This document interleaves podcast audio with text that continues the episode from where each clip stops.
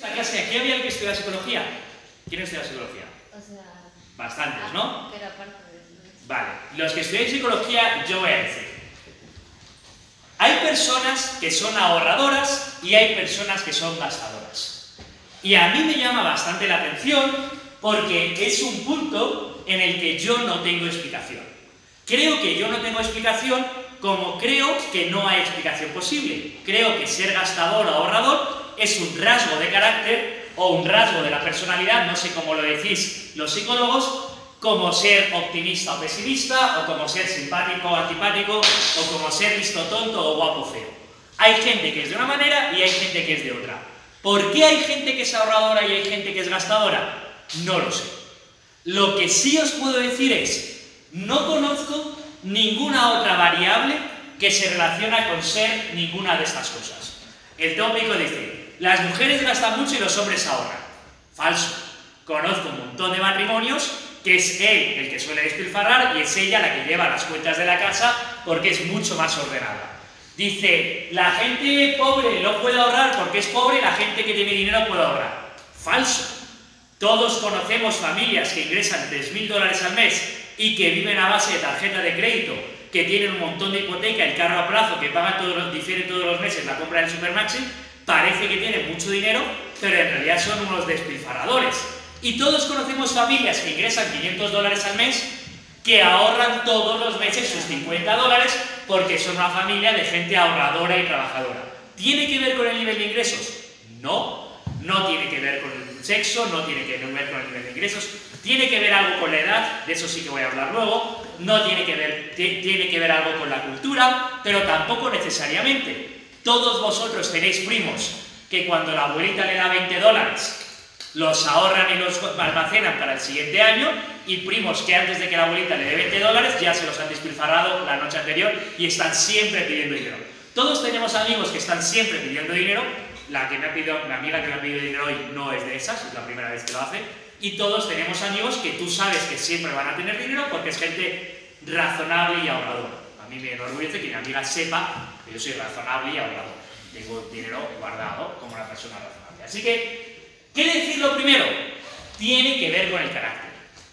Pero fijaros que, y aquí va un poco eh, crítica a los psicólogos, cuando yo veo estudios de psicología, no noto que mucha gente eh, hable del rasgo del ahorro, que tiene que ver con la aversión al riesgo, tiene que ver con la prudencia, tiene que ver con la previsión, pero el ahorro es una virtud, pero es una de las virtudes que más pueden definir de la vida. ¿El ahorro qué es? Renuncia. Ahorro es renuncia. No hay otra palabra. El ahorro es, tengo el dinero, tengo el deseo de gastar el dinero, pero tengo la suficiente templanza para no gastar el dinero ahora porque pienso que conseguiré un fin superior en el futuro. El ahorro es renuncia. Tienes que hacer un sacrificio. Ahorrar no es fácil. Nunca va a ser fácil porque supone no comprar lo que quieres comprar en el presente pensando que en el futuro podrás llegar a comprar algo que para ti es superior. ¿Queda claro? ¿Dónde vas? A poner esto más adelante. Vale. No comprar lo que quieras comprar en el presente pensando que en el futuro querrás comprar algo. Así que es una capacidad de visión a futuro y una capacidad de perspectiva de ahorro. Oiga, yo me voy a sacrificar en el presente pensando en el futuro. No es fácil ahorrar. Que a nadie se le escape. Ahorrar no es. Ahorrar es un sacrificio. Y cuesta mucho. También hay gente que es gastadora. ¿Qué quiere decir? Prefiere gastar en el presente. Y no solo eso. Hay gente que no solo gasta en el presente lo que tiene, gasta lo que no tiene. Pide dinero prestado para gastar en el presente lo que no tiene. Tanta ansia de gasto tiene que no solo gasta lo que tiene, sino que gasta lo que no tiene. Los ahorradores tanta templanza tienen que no gastan lo que tienen y ahorran para gastar en el futuro. El ahorro, una buena definición es gasto diferido. ¿Qué quiere decir gasto diferido? No gasto en el presente porque hay un fin superior en el futuro que valoro más y puedo hacer. Los que no van, los que no ahorran son miopes. Solo ven el presente pero no ven más allá en el futuro. Los miopes, los que somos miopes saben lo que quiere decir, ¿no? El libro lo lees aquí, pero cuando tienes una persona a dos metros ya no lo ves. Solo ves el presente. Eh, entonces, primero, es un captor de carácter. Y la primera pregunta que os quiero hacer a vosotros es, no hace falta que respondáis, ¿tú eres de esas personas que ahorran o que gastan? ¿Tú eres de esas personas que cuando te dan 20 dólares eres capaz de contenerte o no eres capaz de contenerte? ¿Tú eres de las que inmediatamente gastan o no gastan? Y esto tiene que ver con cinco consejos familiares, ah, ya sé, cinco consejos eh, familiares para ser feliz. La mayor parte de las discusiones de pareja, si tú creyeses a las canciones latinoamericanas te creerías que todas son por los celos. Porque fuiste una ingrata, porque me pusiste los cuernos, porque me fuiste con otra, porque... No, eso solo es en los autobuses. En la música pone el autobús. En la vida real, las parejas discuten por dinero. Sobre todo por dinero. El principal problema es el dinero. Y lo primero que os quiero decir es, para no discutir hay que hablar. En las familias latinas no hablamos de dinero. Y eso es bastante grave. Yo os digo, una cosa son los gringos, que para mí es bastante desagradable, porque tú conoces a un gringo y la tercera pregunta que le haces es cuánto dinero ganas. Dices, eh, nos acabamos de conocer. Vas a una speed date, de hecho, en las aplicaciones de dates para Estados Unidos hasta te piden que ingreses tu nivel de ingresos. Es como, eh, eh, eh, ¿cuánto dinero ganas? Ni puto problema. Ya hablaremos de esto después de la quinta cita, pero el primer día no te pongas a hablar. Entonces, entre el nivel de los gringos, que yo entiendo que a nosotros como latinos nos puede sentar mal, y la realidad que nosotros vivimos, que es muy absurda, yo os digo, ¿cuántos de vosotros sabe cuánto dinero ganan sus padres? ¿Cuánto dinero hay, tienen en hipotecas o en deudas? ¿Cuánto dinero tienen en activos o en patrimonio? Y los que no lo sabéis, ¿no os parece que es una conversación lógica que deberías tener ya a tu edad? Cuando tenías 10 años, obvio no vas a hablar de dinero con tus hijos. Pero cuando tienes 20, es una conversación que hay que tener. Y por desgracia, muchas familias latinas no tienen esta conversación. Lo cual hace que los hijos sean muy irresponsables. Porque los hijos no saben cuánto dinero hay en la casa. Gastan como si no hubiese mañana. Tienes que hablar en familia. Tienes que sentarte con tus padres y decirle cuánto dinero hay en la casa. Siguientes consejos para ser feliz. Segundo, antes de comprometerte con alguien, tienes que hablar de dinero. Es una conversación dura, pero obvia. La primera pregunta que tienes que hacer es, ¿la persona con la que me estoy comprometiendo el resto de mi vida es una persona ahorradora o gastadora? Esa pregunta es obvia. Ya sé que cuando estás enamorado no te haces esa pregunta, pero si quieres ser feliz a medio plazo, tienes que hacerte esta pregunta. Porque en cualquier caso te puede hacer muy feliz. Si tú eres una persona gastadora y vives con alguien que es muy ahorrador, cada vez que te compres algo va a ser un problema. Porque te has gastado el dinero, siempre estás despilfarrando, no hay dinero en la casa, va a ser un problema. Si tú eres una persona ahorradora y te casas con un despilfarrador, va a ser un problema. Cada vez que acumulas dinero, tienes dinero para las vacaciones, para comprar una nueva casa, siempre está gastando, siempre está gastando, nunca hay dinero en la casa, por mucho que tú te sacrifices, nunca va a haber dinero, es obvio. Así que la primera pregunta que tienes, no digo la primera, una pregunta importante que tienes que hacer antes de comprometerte es, ¿tú eres ahorrador o gastador? Y no solo hace falta que creas lo que te diga, observa. Cuando recibe un dinero, ¿qué es lo primero que piensa? ¿En dónde gastarlo o en dónde invertirlo? Eso marca una diferencia fundamental. Segunda pregunta importante, segunda cuestión importante para ser feliz. Siempre, siempre, siempre te casas en separación de bienes. Nadie que haya pasado por mi clase se casa sin separación de bienes.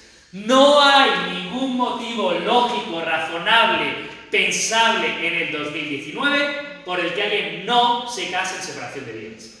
Me da igual si la otra persona tiene más dinero que tú, menos dinero que tú, igual dinero que tú. En cualquier caso, la mejor estrategia es casarte en separación de bienes. Siempre. No hay ninguna duda. No hay ninguna excepción. Toda persona que se casa se casa en separación de bienes. Y si no me crees, pregunta a los que no se casaron en separación de bienes cómo les fue el divorcio. Y ya ahí ya empezamos a hablar. Tercera, otra pregunta que tienes que hacer es, ¿tú cuánto dinero quieres ganar en la vida? Y es una pregunta importante, mucho más importante de lo que vosotros os creéis. Cuando tienes 20 años, te parece una tontería. Cuando tienes 30, vas a ser algo muy importante. Y os voy a decir dos ejemplos de dos amigas mías. no hay una respuesta correcta a esta pregunta. Una amiga mía se casó con un guitarrista de rock argentino. Parecía una buena idea. Argentino, tocaba la guitarra, este tenía un, grupo, un grupo que iba regular, ni muy bien ni muy mal, pero más o menos, no fue un gran grupo, se hacía. Cuando tenían 25 años, era el sueño de toda joven. O sea, era guapo, con el pelo largo, tocaba la guitarra, era argentino, era divertido, farreaban un montón. ¿Cuáles eran las aspiraciones de ganar dinero de este chico? Ninguna. Su aspiración en la vida era tocar la guitarra. Cuando ella se vio con 30 años y tres hijos, y él seguía tocando la guitarra. ¿Era una buena idea? Se divorció, montó su propia empresa y ha ganado mucho dinero siendo una empresaria de éxito, eh, sacando adelante a sus tres hijos y a su empresa. Y ha ganado mucho dinero. Es feliz ella, con su propio negocio. Pero evidentemente la historia del cantante argentino, del guitarrista argentino, no tenía sentido. Otra amiga mía, son novios los dos, son amigos míos los dos, está de novio con un poeta un grandísimo poeta. ¿Mi amigo el poeta va a ganar dinero alguna vez en su vida? No. Yo le quiero mucho, pero lo razonable es pensar que no va a decir que mi hermana no se va a hacer rico. Su novia le quiere muchísimo, porque es encantador, es culto, es inteligente, es simpático, es buena persona, es feo como pegar a un padre, pero bueno, tiene todas las demás cualidades. Mi amiga está enamoradísima y es feliz. Pero ella tiene asumido que no va a ganar mucho dinero este chico. ¿Qué ha hecho ella? No te preocupes, cariño. Yo pago por los dos. Ella tiene una buena profesión y se permite hacerlo. ¿Qué os digo con estos dos ejemplos? Te digo, no te digo que haya un modelo de cásate con el empresario de éxito, porque a lo mejor lo que tú quieres en la vida no es tanto dinero, sino tener una vida familiar más tranquila. Lo que te digo es, antes de casarte, piensa, o antes de comprometerte. Ya, bueno, lo de casarse ya espero que casi nadie lo haya. Antes de comprometerte, piensa, ¿qué aspiraciones monetarias tiene mi pareja en la vida? Es importante, es muy importante. Mucho o poco, lo que sea. Pero, ¿estoy contento con esta situación o no estoy contento? ¿Tienes mala cara? ¿Qué pasa? No. Ah, Eh... Sí. Sí. ¿Y crees que, o sea, casándote es más fácil como que objetivos económicos ¿Es más fácil conseguir tus objetivos económicos individualmente o casándote? Mira, esa es una pregunta apasionante que me da para explicar, esa me da para una clase entera. Entonces, como yo tengo muchos problemas con esta clase, porque me hacéis muchas preguntas muy interesantes, pero no me terminé terminar, llego a un pacto con vosotros. Respondo a esta pregunta que es apasionante y el jueves me dejáis explicar los tipos de interés, porque sé que si respondo a esta pregunta no da tiempo, ¿vale? Llegamos a ese pacto. Mira, le dieron el premio Nobel de Economía.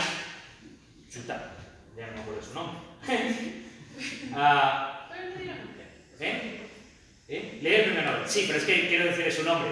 Eh, sí, eh, busca eh, Economía Familiar, Premio Nobel Chicago. Sí, es de Chicago, ya no me acuerdo cómo se llama. Le dieron el premio Nobel de Economía a un economista por investigar la relación entre familia y. ¿Cuál es su nombre? Eh, dice Gary Becker. Gary Becker, sí.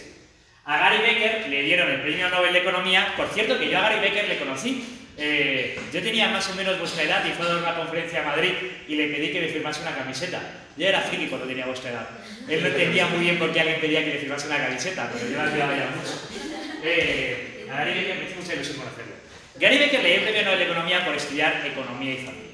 Y yo quiero explicar esto porque eh, hay mucha idea, mala interpretación de que los pobres, son los, los pobres son tontos y tienen muchos hijos porque no saben ponerse el condón y entonces como tienen muchos hijos son tontos y siguen siendo pobres.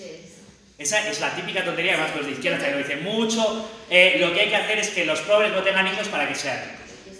Es cierto que las familias ricas tienden a tener menos hijos. Pero vamos a entender por qué. Voy a distinguir tres tipos de estructura familiar. La estructura familiar tipo clan, la estructura familiar familia tradicional y la estructura familiar familia moderna, modern family. ¿Qué es la estructura familiar tipo clan? Mira, la estructura familiar tipo clan es como vive la gente en Manabí. Yo viví un año en Manabí y tú ibas a Manabí y en una casa vivían los cedeños, en la casa del año vivían los cedeños lor, con los lor cedeños, los de cedeño cedeño en el piso de arriba y los primos con los tíos, con los abuelos, todos más o menos viven en la misma casa. No viven en la misma casa, pero, más o menos. Todos viven más o menos en el grupo. Cuando tú eres pobre, la estrategia de supervivencia más inteligente es esta. ¿Por qué? Porque los cedeños cocinan comida para 15. Y si un día son 16 a comer, cabe. Porque donde comen 15, comen 16. ¿Qué comen los cedeños todos los días? Arroz con pollo o pollo con arroz. No hay mucha variedad. Es más o menos lo mismo, pero comen entre todos. ¿Qué tiene de bueno esta estructura familiar? Si tú tienes un hijo, mira, cuando yo estaba en Manabí, organizé un cineforum para hablar de los problemas sociales de la, de la cultura manaba. Y la primera película del cineforum fue sobre el problema del embarazo adolescente en. Y yo hablé con mis alumnas, porque curiosamente mis alumnas todas tenían hijos, pero mis alumnos ninguno. Ahí no corrían. Hablé con mis alumnas y les dije, claro, hay que hablar del problema del embarazo adolescente en Manabí. Y ellas me miraban y me decían, ¿qué problema, profe? Bueno, pues que en las chicas tienen hijos muy jóvenes. Ya, pero son nuestros hijos, es una bendición. Ya, bueno, pero... Claro, para mí, claro, yo luego les decía, y luego yo me decía, profe, ¿usted cuántos años tiene? 30. ¿Y cuántos hijos tiene? Ninguno. Ah, ya se queda así pensando, ¿y por qué no hablamos del problema de los europeos que no tienen hijos? Que para ellas era un problema grave y trágico. La pregunta es, ¿cuánto le cuesta a una alumna de Manaví universitaria tener un hijo? Cero. Prácticamente cero. ¿Pierde la carrera universitaria por tener un hijo? No. Un semestre, el del embarazo y el de los primeros meses, se retrasa, pero el siguiente semestre recupera y mientras ella está en clase, su madre cuida de su hijo. Y si no es su madre, es su hermana, si no es su hermana, es su prima, si no es su prima, es su tía. Hay toda esa red familiar que apoya. ¿Cuánto le cuesta en comida? Cero. Donde comen entre todos, comen uno más. Eh, y luego, ¿tiene penalización para ella para encontrar trabajo? No. ¿En qué aspira a trabajar ella? ¿O en un banco? ¿O en el municipio? ¿Puede tener un hijo y trabajar en esos trabajos? Sí. No hay coste apenas de tener un hijo porque el coste ¿quién lo asume?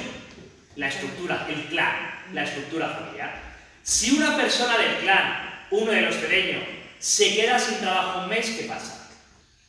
No mucho, no mucho. Sus hijos van a seguir comiendo donde sus padres, o donde su hermano, o donde sus tíos. ¿Qué, qué, qué permite esta red social tan fuerte? Que nadie caiga por debajo de la pobreza. ¿Qué tiene de bueno esta red social? Que te hace crecer en un entorno prácticamente idílico. Todos los hijos juegan todos juntos y tú los ves corriendo y llega un momento en que no sabes muy bien de quién es hijo quién.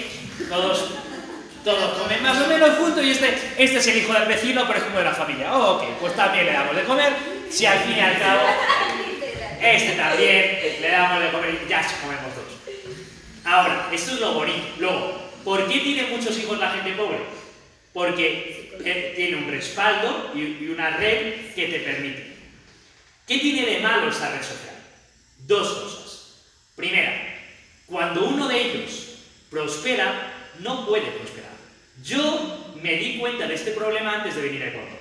Yo en Ecuador, yo en España conocía ecuatorianos que vivían en España y enviaban dinero a su familia.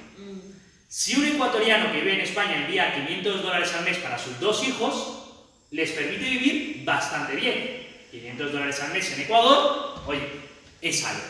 Claro, ¿a quién enviaba el dinero? A la abuela. ¿Qué hacía la abuela con esos 500 dólares? Lo distribuía entre todo el clan. 500 dólares al mes entre 20 personas no es nada. No les daba para prosperar.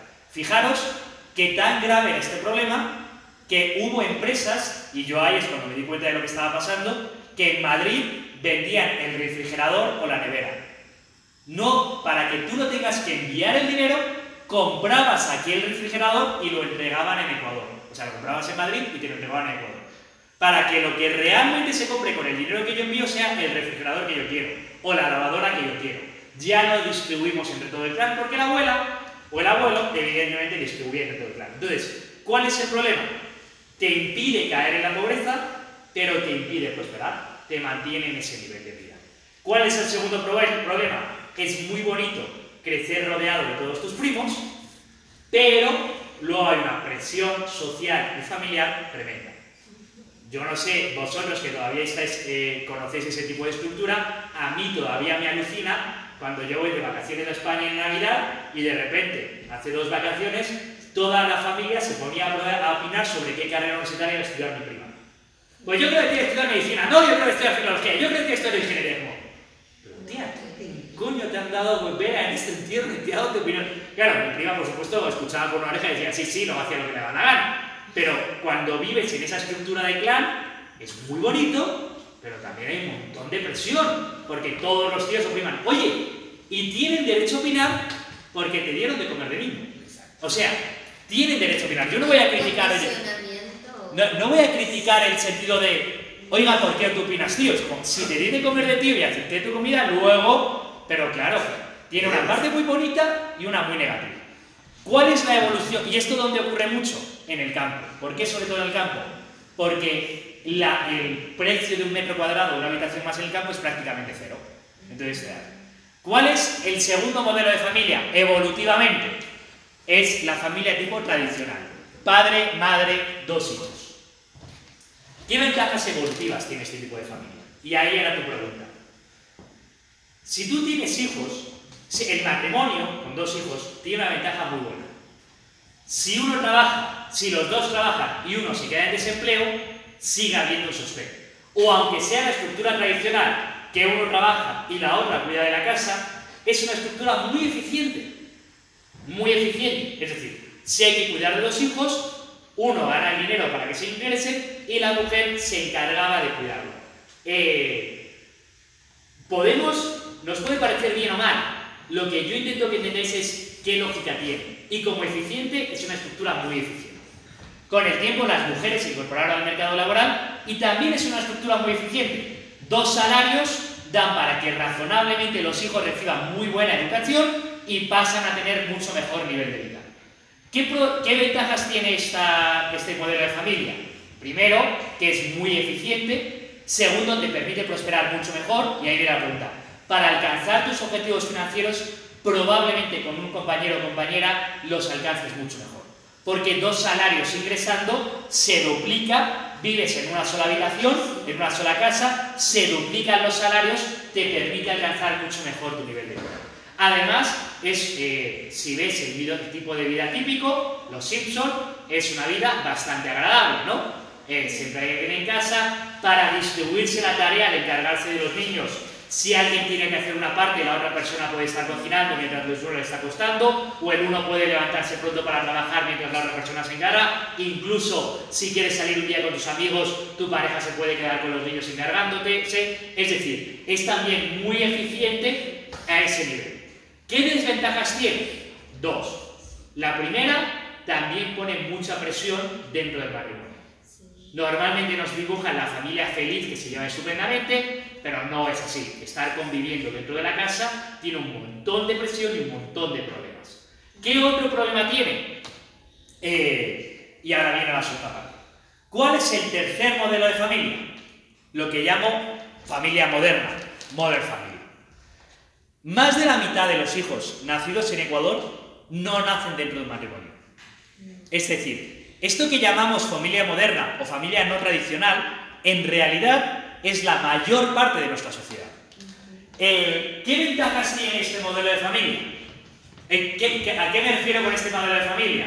Padres divorciados, padres divorciados y vueltos a casar, personas solteras, madres solteras, parejas homosexuales, todo lo que no es el modelo anterior y ya está más o menos por vivir.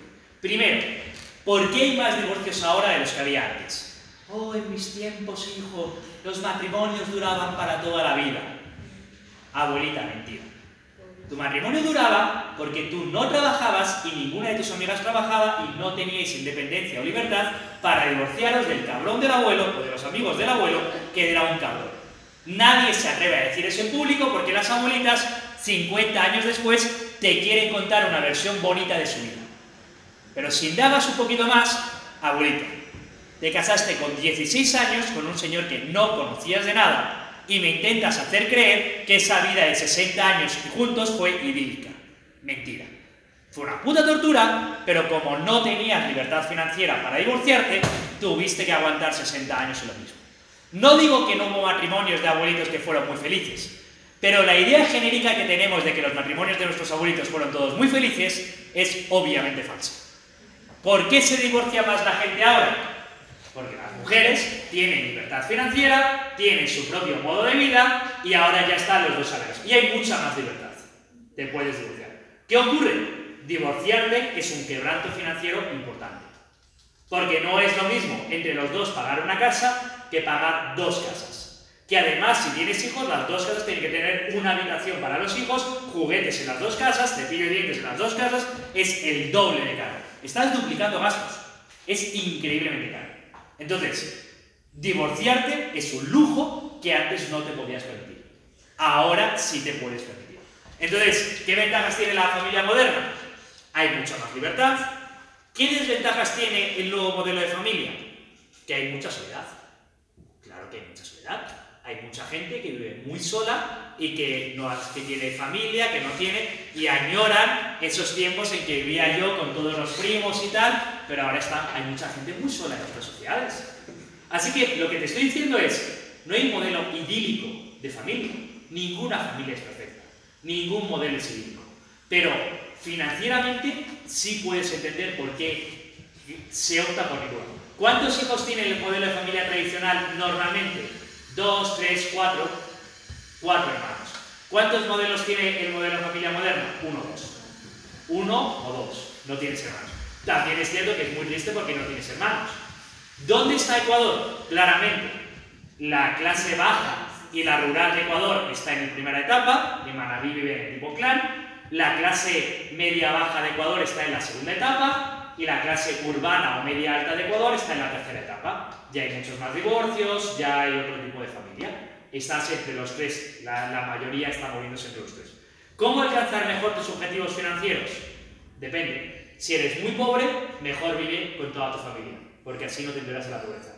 Si eres de clase media, tener una pareja con la que alcanzar los fines te va a ayudar más. Si eres de clase alta y tienes suficiente dinero, tener, ser padre soltero o madre soltera te lo podrás permitir.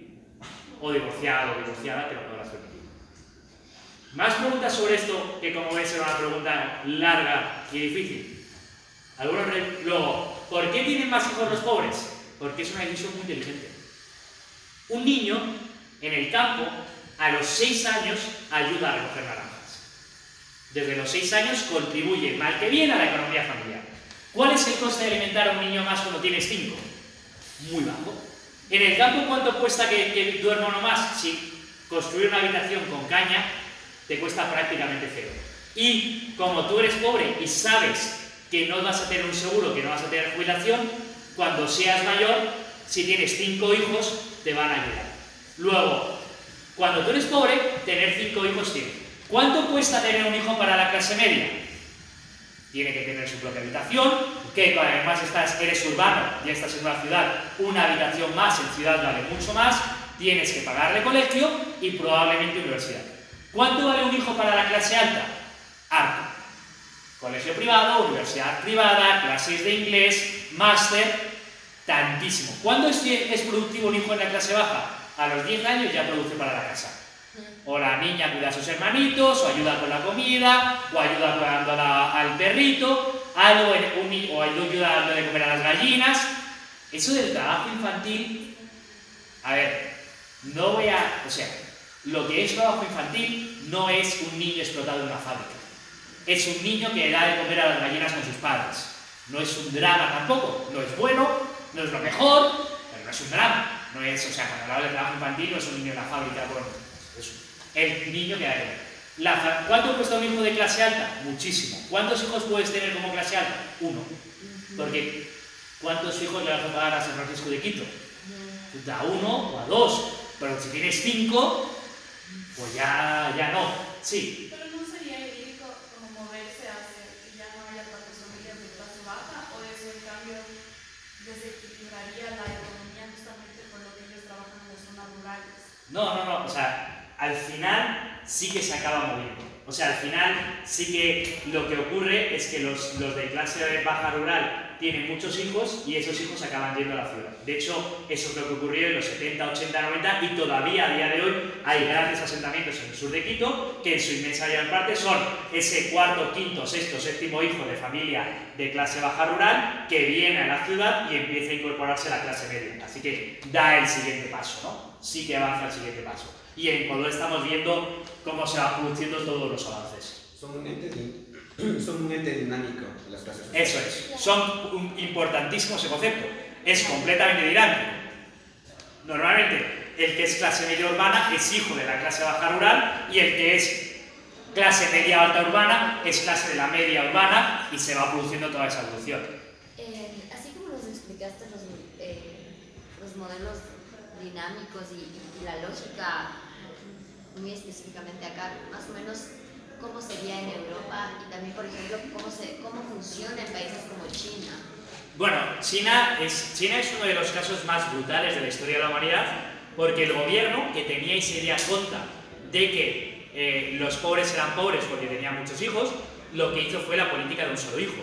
La política de un solo hijo ha sido la política más brutal y cruel, de las más brutales y crueles de la historia. Es difícil pensar algo más brutal y cruel que decirle a una mujer cuántos hijos puede tener.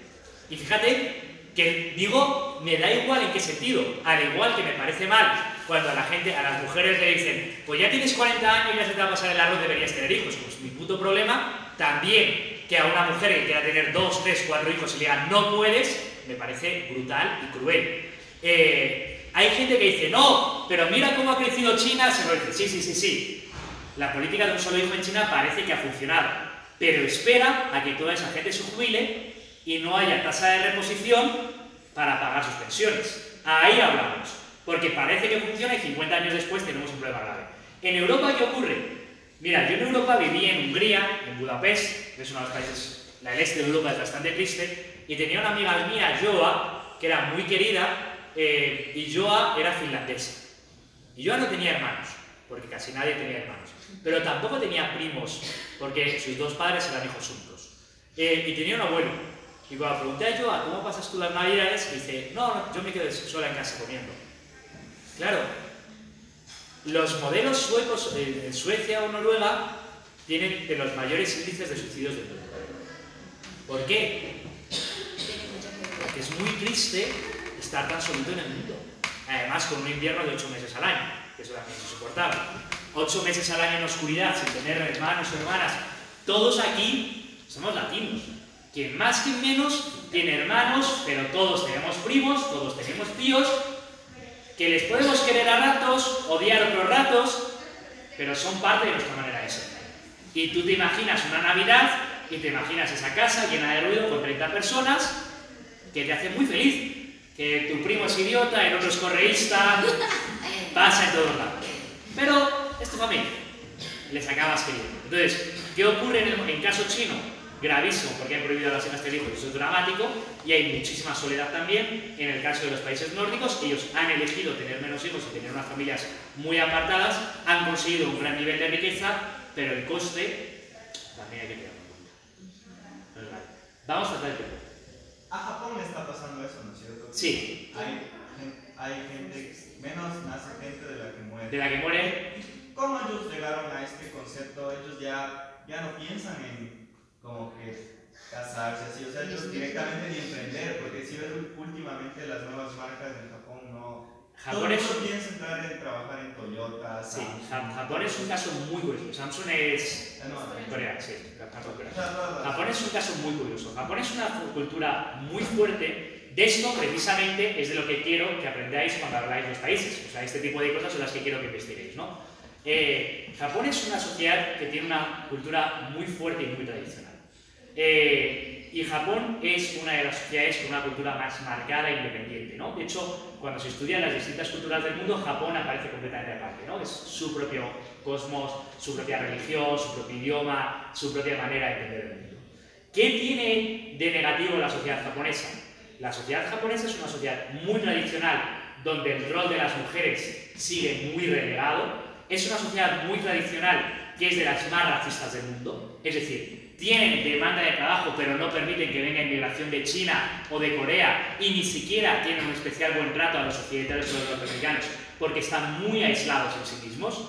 Eh, y eso ha provocado, tuvieron un gran crecimiento económico en los 80 y llevan básicamente 30 años ahí. No cae mucho, pero no crece económicamente. ¿no? Se ha mantenido más o menos. Entonces, es un modelo de ese caso. La familia tradicional japonesa, además, como la ciudad está, y como Tokio está hiperconcentrada, es carísimo tener una habitación más. Las familias tradicionales, las mujeres japonesas tienen el 50% no tiene trabajo y de las que tienen trabajo casi todo es a medio tiempo, es decir, sigue un rol muy relegado y ahí es donde se produce ese problema. ¿Más o menos entendido? Es un caso muy particular. Eh, chicos, seguimos adelante. Tres consejos financieros. Hablar de dinero en la familia. Pensar antes de comprometerte con alguien qué aspiraciones de dinero tienes. Pensar antes de comprometerte con alguien si es una persona ahorradora o gastadora. Casarte con separación de bienes y por último, tener tres cuentas de banco en la pareja. Uno para él, uno para ella y otra cuenta de banco en. Y mes a mes se hacen transferencias a la cuenta en común para hacer los gastos en común. Jamás, por muy enamorado o enamorada que estés, le das tu número, tu PIN de la tarjeta a tu pareja, ni tu clave de Facebook, ni tu clave del celular, ni tu clave de WhatsApp.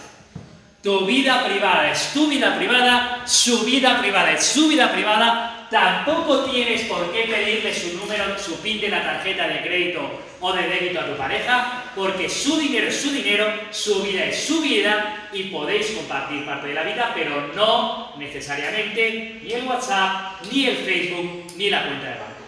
O sea, la, la cuenta compartida sería ideal si se. No, en cualquier caso, desde el momento en que hay gastos en común, tiene que haber una cuenta en común.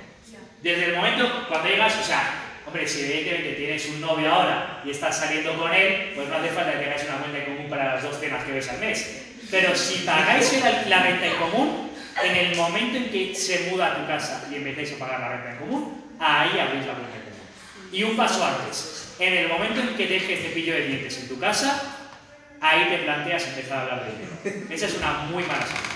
Cepillo de dientes, alerta, alerta, alerta. Ya. Mucho cuidado con el cepillo de dientes. No, lo dejo aquí porque así llega el fin de semana que viene. Ya. Hablemos. Eh, bueno, sí. Muy buena pregunta. Eh, en ese acuerdo tienes que llegar en pareja. Si uno de los dos gana mucho, mucho más que el otro, a lo mejor es bueno poner un porcentaje. Si los dos ganan lo mismo, que, que pongan lo mismo porque los gastos son en común. Es un acuerdo al que tenéis que llegar. Pero sí que manteniendo separados las tres cuentas, ¿no? Oye, cada uno ponemos 500 dólares al mes. Bueno, es una barbaridad. Cada uno ponemos 300 dólares al mes. O tú pones 100, yo pongo 300, no te preocupes, cariño, yo tengo más dinero, no me importa. Pero eso es muy importante. Los dos aportan, ¿eh?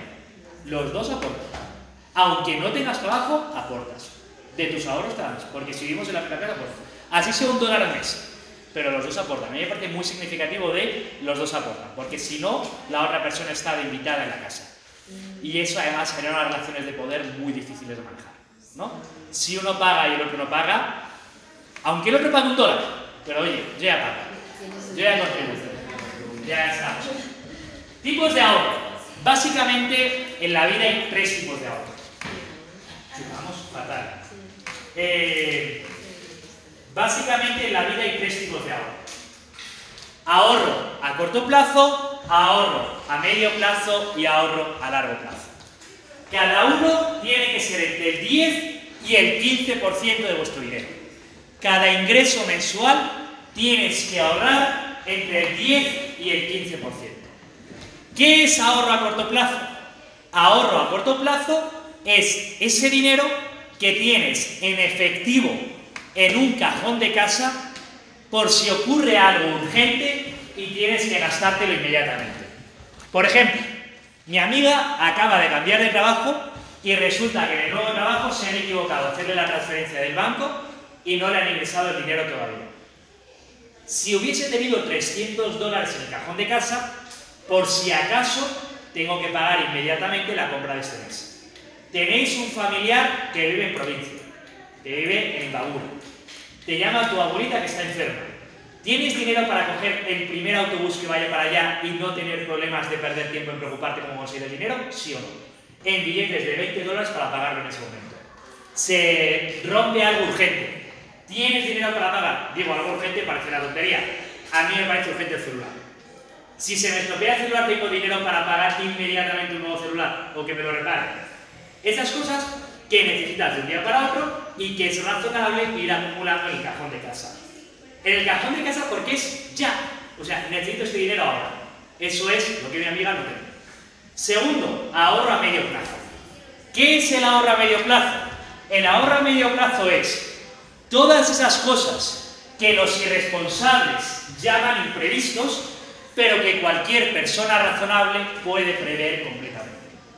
A lo largo de la vida de una persona de clase media, hay un montón de cosas, tampoco tienes que tener tus ahorros contigo encima por si los pierdes, en un cajón de casa. Hay, por cierto, otro, otro ejemplo de emergencia que te puede ocurrir. Se te olvidan las llaves de casa y tienes que llamar al cerrajero. ¿Tienes dinero para pagar al cerrajero en ese momento que vale un dineral? Pero vale un dineral, o sea, un 60, 80 dólares te puede el cerrajero, ¿eh? Por abrirte la cerradura. Eh, ¿Tienes dinero para comprar en ese momento? Eh, segundo, ahorro a medio plazo. El ahorro a medio plazo son todas esas cosas que no sabes cuándo van a ocurrir, pero sabes que van a ocurrir.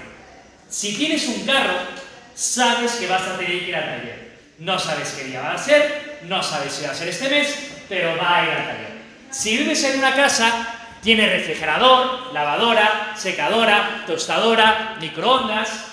Alguno se va a romper este año. No sabes cuál va a ser, no sabes cuándo va a ser, pero que se va a romper, se va a romper, porque las cosas se rompen. Todas esas cosas que ocurren a lo largo del año de una vida de una persona normal, otro quebrante de las finanzas familiares del que se habla poco. Tu primo te anuncia que se casa, que es muy bonito, pero chuta.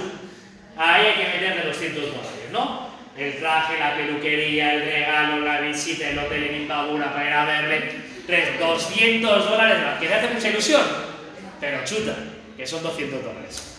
Tu prima te anuncia que va a tener un hijo. Qué alegría más grande, pero hay que llevar regalos.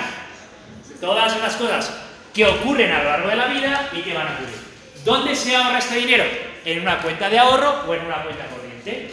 Vas guardando el dinero, lo tienes en una tarjeta y cuando lo necesitas lo sacas y lo pagas. No lo necesitas de un día para otro. Se rompe la nevera, pues tardas tres o cuatro días en comprar una nueva, tienes tiempo para ir al banco, sacar el dinero y pagar. Y el tercero y más importante es el ahorro a largo plazo. El ahorro a largo plazo marca la diferencia entre que quieras cumplir tus sueños o no llegues a cumplir tus sueños. ¿Qué entiendo con ahorro a largo plazo?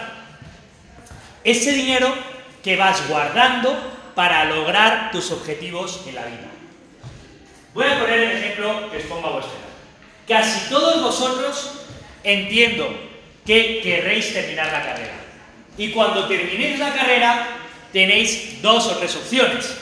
Algunos querrán a estudiar a Europa, otros querrán a vivir solos, otros querrán montar su propio negocio. Si durante los 5 años de carrera tú ahorras 50 dólares al mes, al final tienes 3.000 dólares. 3.000 dólares no es ninguna tontería. 3.000 dólares te permite irte a vivir solo y empezar tu propia vida de adulto. 3.000 dólares te permite empezar tu pequeño negocio. 3.000 dólares te permite pagarte el boleto de avión y un viaje a Europa de 3 meses. 3.000 dólares te permite pagar el inicio de la matrícula de un máster.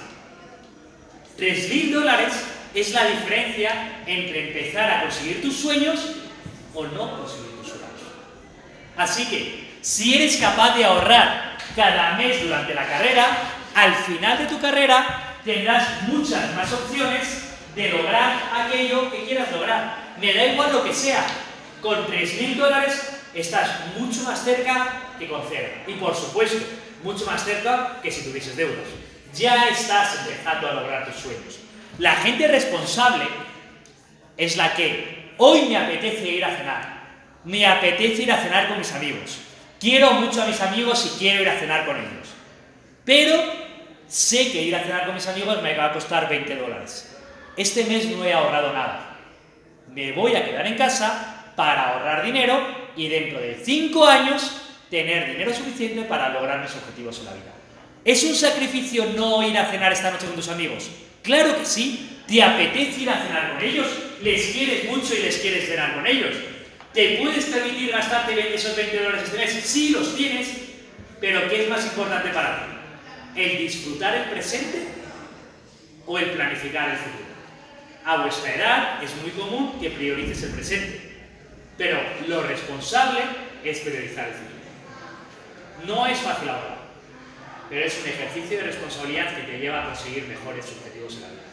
Es un rasgo de carácter, una virtud, la gente que tiene templanza con sus finanzas, la gente que es capaz de ahorrar. ¿Qué más decir de esto? Voy a decir, uy, ya no sé, solo voy a decir una cosa más. Eh, los seguros. Los seguros. Los seguros son una forma razonable de ahorrar. ¿Cómo funciona un seguro? Muy sencillo. El seguro de los alumnos de la Universidad San Francisco de Quito funciona de la siguiente manera. Llevo el de los alumnos como cualquier seguro. Yo tengo 5.000 jóvenes de en torno a 20 años. Maravilloso. De estos, sé que estadísticamente, y para esto hay una versión muy bonita que es el cálculo, cálculo actuarial, sé que estadísticamente 5, no 5, 2 se van a morir.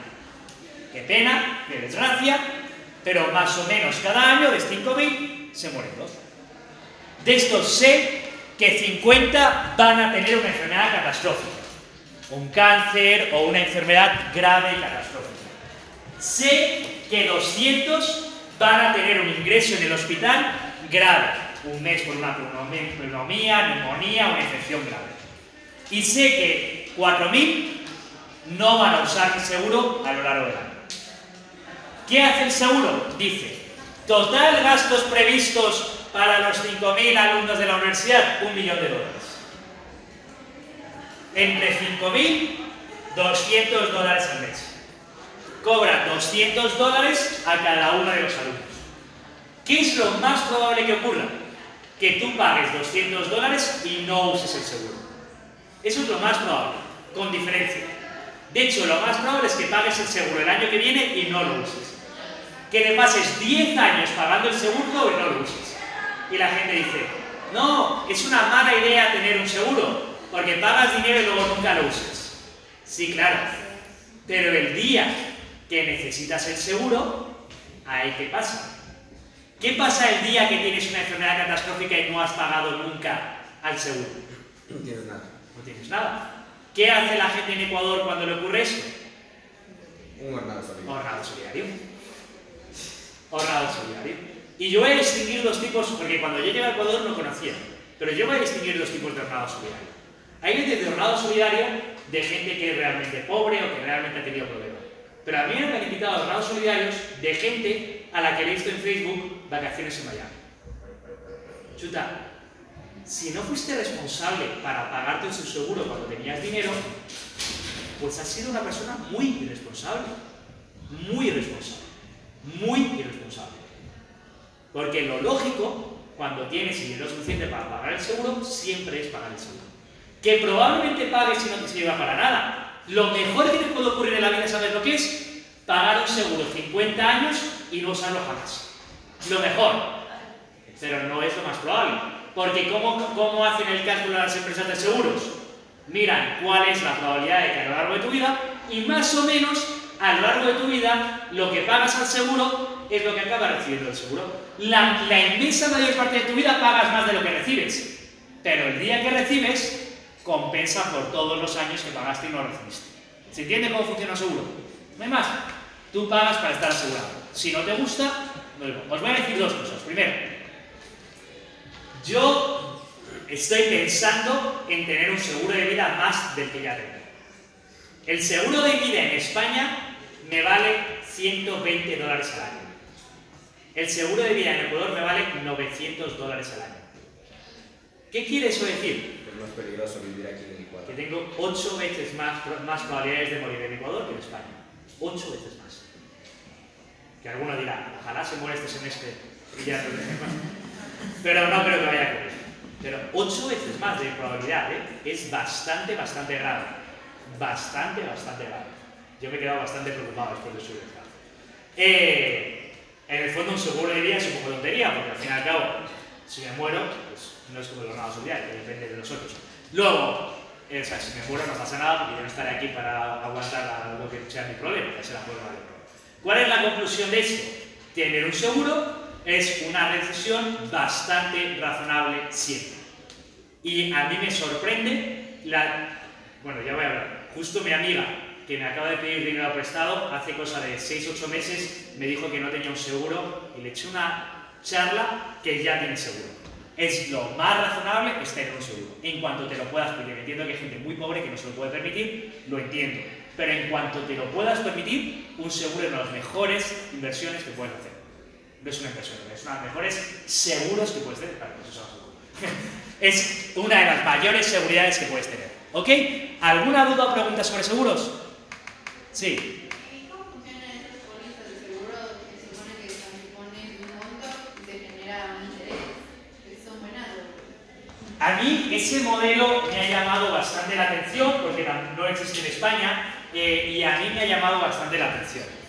Yo eh, entiendo que tiene bastante sentido, es decir, vas asegurando, te produce un interés y además te puede permitir, pero eso no es tanto un seguro como un plan de ahorro. Entonces, hay que distinguir la parte de ahorro de la parte de seguro, porque a veces el seguro es muy poquito eh, por mucho que tú pongas dinero, que está bien como ahorro, pero es seguro, pero como seguro es muy mal. Entonces hay que distinguir. Son planes mixtos que mezclan ahorro y seguro. Eh, no digo ni que sí ni que no rotundo. Digo que hay que ver qué tiene de cada componente. Porque hay veces que son muy pequeñito el seguro, porque casi todo es ahorro, es muy poquito ahorro, porque casi todo es seguro, está mezclando los conceptos. ¿Vale? ¿Hasta aquí? ¿Cómo va el Atleti? ¿De verdad? El hijo. No queremos aquí. Nos vamos a casa corriendo. Aquí, aquí.